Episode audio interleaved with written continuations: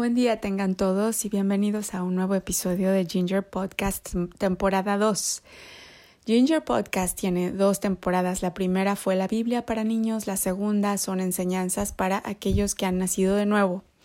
¿Qué significa nacer de nuevo? Significa morir al viejo hombre o a la vieja mujer y tener una vida nueva en Jesucristo nuestro Señor. Es decir, mueres y vuelves a nacer y vuelves a nacer Ah, bajo el don y la gracia de nuestro Señor Jesucristo que dio por nosotros su vida en la cruz y por su sangre somos redimidos, es decir, tenemos esta nueva vida y tenemos vida eterna. Entonces eres totalmente una nueva creación después de que naces de nuevo. Y si aún no has nacido de nuevo, hay una oración en Ginger Podcast temporada 1 que se llama Una oración importante, es uno de los capítulos te invitamos a que la digas. Está ahí grabada para niños, pero también em, aplica para los adultos también. ¿Y qué significa nacer de nuevo? Hoy quiero hacer un episodio muy práctico porque algunas personas ya han dicho la oración y siguen como si nada. Quizá algunos incluso siguen hasta peor en algunos de los vicios que ya habían dejado antes y sienten que los necesitan de nuevo. ¿Qué es lo que pasa? Cuando nacemos de nuevo, muchas veces como se adquiere una nueva sabiduría, al alma le queda muy claro el vacío tan grande que tenía internamente. Y ahora es tiempo de satisfacer ese vacío con el Espíritu de Dios, que es el que puede llenar nuestra alma, solamente Él. Pero hay personas que al sentir ese vacío tan grande y al darse cuenta de su miseria, regresan a la vida anterior y tratan de regresar a los antiguos vicios, tratando de que eso que hacían antes les vuelva a dar la satisfacción que les daba antes, pero ya no es posible porque el alma ya está con otro espíritu y es mucho más sabia y puede discernir y se va removiendo la capa, la costra que tienen en los ojos los que no han nacido de nuevo. Dios ha puesto una costra en sus ojos para que no puedan ver y no puedan distinguir la verdad de la mentira y por eso sean condenados, desafortunadamente. Por eso es que es tan importante nacer de nuevo y ayudar a todas las personas, a todos nuestros seres queridos, a que se animen a nacer de nuevo. Esto no es ninguna religión y vamos a convertirlos a todos, no, es un regalo del Señor Jesucristo, Jesucristo, el único Dios y es un regalo que nos dio a todos, por eso es que es tan importante pues compartirlo con todos, ¿no? Vamos ahora a ver la epístola del apóstol San Pablo a Tito.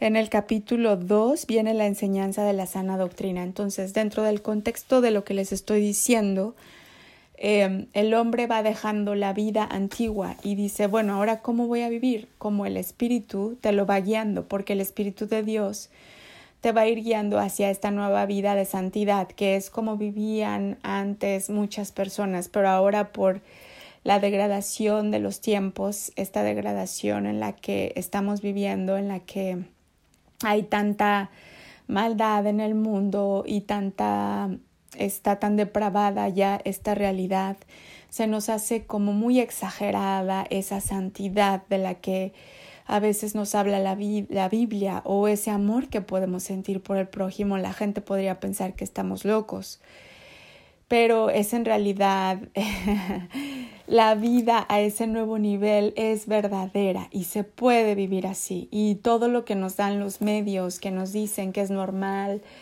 salir a los bares, tomar alcohol, matarse unos a otros, abusar, etcétera. Todo eso no es normal, a pesar de que lo veamos en televisión, anuncios, radio, este, fotografías, revistas. Estamos realmente bombardeados de este mundo depravado que quiere decirnos que esta es la realidad, quitarnos nuestra dignidad humana y quitarnos esa verdad, o sea, engañarnos para que pensemos que así es la vida, pero así no es la vida. La vida se basa en amor, la vida se basa en verdad, la vida se basa en justicia, pero en justicia con benevolencia, ¿sabes?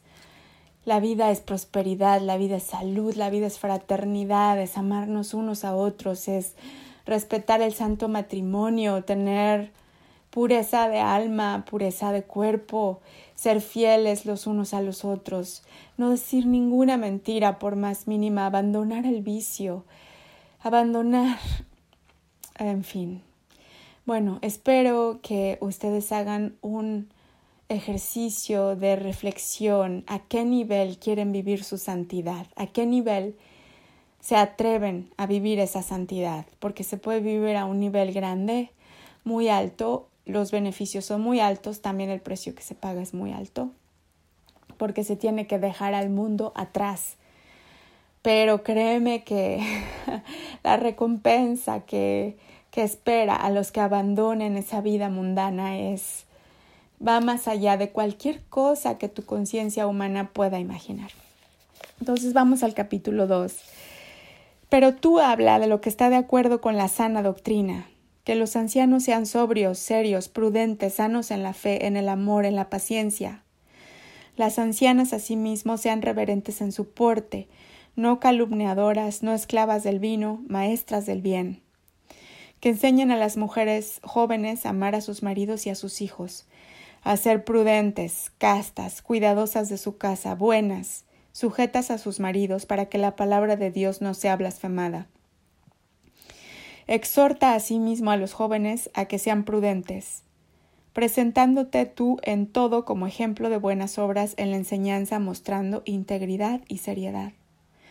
Palabra sana e irreprochable, perdón, de modo que el adversario se avergüence y no tenga nada malo que decir de vosotros.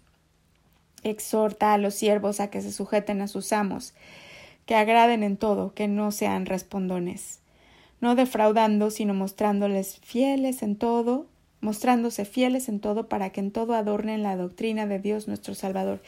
Es decir, cuando nosotros nos portamos así, con esa gracia, con esa sobriedad, con ese control, con esa santidad, es para gloria de Dios. Porque la gracia de Dios en el verso 11 se ha manifestado para salvación a todos los hombres, enseñándonos que renunciando a la impiedad y a los deseos mundanos, Vivamos en este siglo sobria, justa y piadosamente, aguardando la esperanza bienaventurada y la manifestación gloriosa de nuestro gran Dios y Salvador Jesucristo, quien se dio a sí mismo por nosotros para redimirnos de toda iniquidad y purificar para sí un pueblo propio celoso de buenas obras. Esto habla y exhorta y reprende con toda autoridad. Nadie te menosprecie. Palabra de Dios, gloria a Dios. Es una maravilla tener las enseñanzas de nuestro Señor Jesucristo, de, de, nuestro Dios Padre, del Espíritu Santo también, de toda la Santísima Trinidad, que son ellos tres, que nos enseñan a través de la Biblia, porque esta palabra se mete dentro de tus células y te las va cambiando, y entre más la leas o la escuches, tus células se van haciendo como más receptivas y puedes ir almacenando más esta energía que yo te estoy leyendo. Al principio la gente le lee en la Biblia y hasta se puede quedar dormido. Pero la Biblia, las palabras son energía que van y trabajan en las células de los que ya nacieron de nuevo. En los otros no, ¿eh? los que no han nacido de nuevo no. Primero nazcan de nuevo. Si leen la Biblia, el Espíritu los va a llamar a nacer de nuevo de todas formas. Pero bueno, los que ya nacieron de nuevo ya tienen esa recepción en sus células y se va cambiando y se van pareciendo más a Dios y se, entonces van vibrando a esa misma energía y pueden vivir, vivir una vida más parecida a nuestro Señor Jesucristo, que ese es nuestro camino, parecernos cada vez más a Él hasta que llegamos a ser eh, pues uno con Él, completamente uno con Él. Que tengas un día maravilloso, disfrútalo mucho, disfruta del sol, disfruta del viento, pasa tiempo en la naturaleza. Indica a tus hijos y a tus hijas, indica a la gente que trabaja por, para ti cuál es la verdad. Ayuda a tus hijos a que te respeten, enséñalos a que te respeten, a que te ayuden en las tareas cotidianas, a que no crezcan todos consentidos creyéndose que son dignos de todo sin ningún esfuerzo.